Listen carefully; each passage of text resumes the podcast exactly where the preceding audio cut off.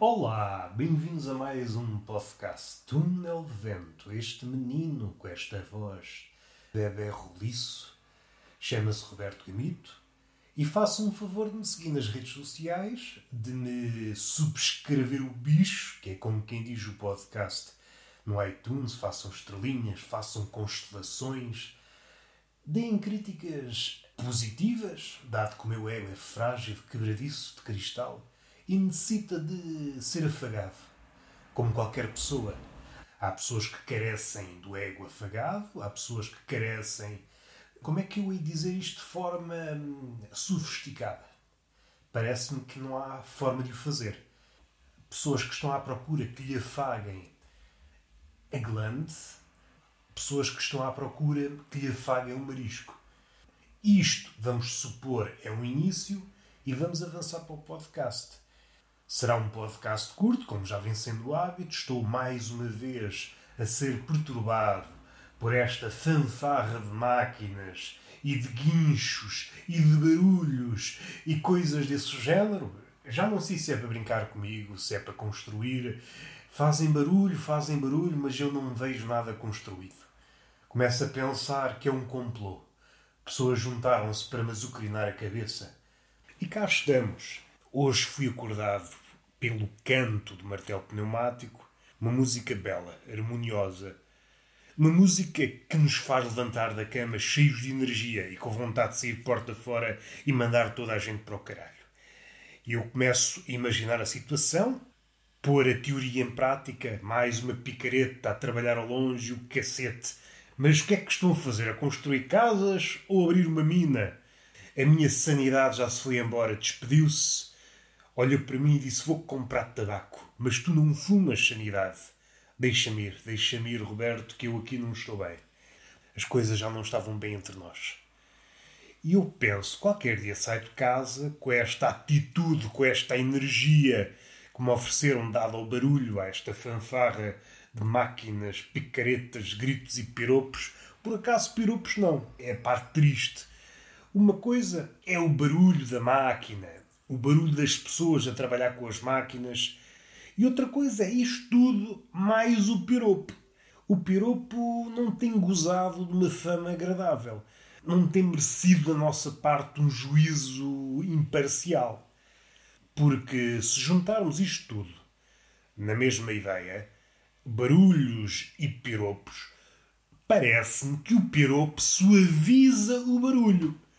Eu até posso dizer mais. Eu ia passar, é pá, gajo com tranca-boia, ui, que feliz que eu era. Agora, sempre barulho de máquina, martelos pneumáticos aí a trabalhar a todo o gás.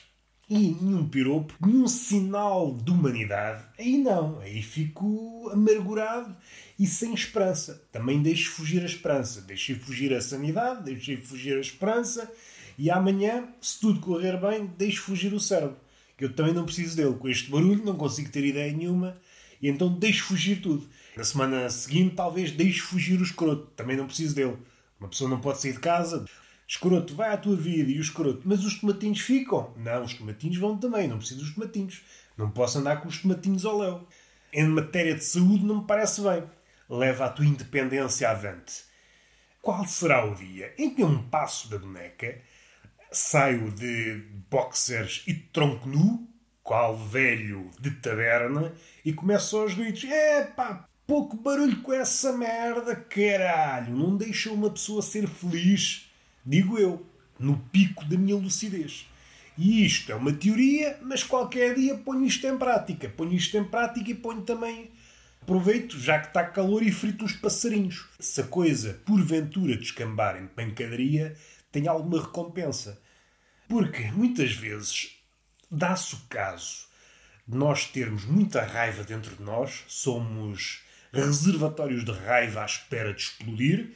Nós dizemos as nossas coisas, coisas que funcionam como um rastilho de pólvora, e esse rastilho vai caminhando em direção ao barril, o qual explodirá.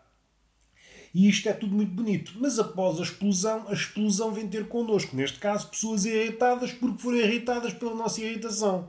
Se eu podia ter dito isto de forma mais simples e menos tautológica, podia. Mas eu hoje estou assim. estou afetado pelos barulhos azucrinantes do progresso. Eu estou um bocadinho com o pé atrás com o progresso. Muitas pessoas, a maioria delas parvas, dizem ah, o progresso é que é, vestem t-shirts, o progresso é que é, e nós temos todos a ganhar com o progresso. Não sei se temos, não sei se temos, porque são pessoas que se calhar vivem no campo e não têm que levar com os bastidores do progresso e com os taleiros do progresso. Se há coisa que me entristece e que me faz ter vontade de recuar no tempo, é o estaleiro do progresso. É aquilo que, mais tarde, se as coisas correrem bem e se o orçamento bater mais ou menos certo, efetuará o progresso. Porque até o progresso ser consumado precisa de vários passos. E quando nós convivemos quase paredes meias com um progresso a ser construído, epá, é uma chatice. É uma chatice, e voltando a um ponto que já toquei aqui várias vezes, e como tem consentimento, volto a tocar sem que daí nasça algum atrito, eu prefiro os pássaros ao progresso. Isto é poético. Provavelmente, se é estúpido, idem. Mas eu sinto-me uma pessoa melhor ao pé de pardais, ao pé de cotovias, ao pé de mocho. Não me sinto bem ao pé de um martelo pneumático. Eu desconfio, embora não consiga apresentar resultados palpáveis, só resultados etéreos, resultados impalpáveis. Não podemos tocar nestes resultados, até porque não temos consentimento, e seria enveredar pela via do crime se tentássemos tocar nesses resultados, mas assim, de grosso modo, assim um lamiré, eu estou desconfiado que aprenderia mais se passasse uma temporada, uns seis meses, numa casa com um roxinol, do que, vamos pôr ao lado uma situação semelhante, passar seis meses numa casa com um martelo pneumático. Passado o primeiro dia já estava maluco e já tinha começado a chapada com o martelo pneumático para verem bem que eu não sou adepto da chapada, não sou adepto da violência, mas o martelo pneumático a trabalhar, quando começa a beca, beca, beca, beca, beca, beca, torra a cabeça de uma pessoa, torra a cabeça de qualquer santo.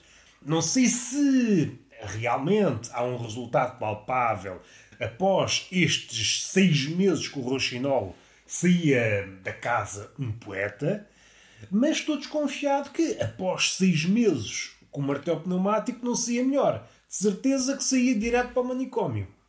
Por isso é preciso ter calminha. Ter calminha com estas coisas. Ah, o progresso é muito bom. Não é. Não é porque descavaca a cabecinha de uma pessoa. E ficamos assim. Um podcast curto. Não há palmada. Não há beijinho. Até à próxima.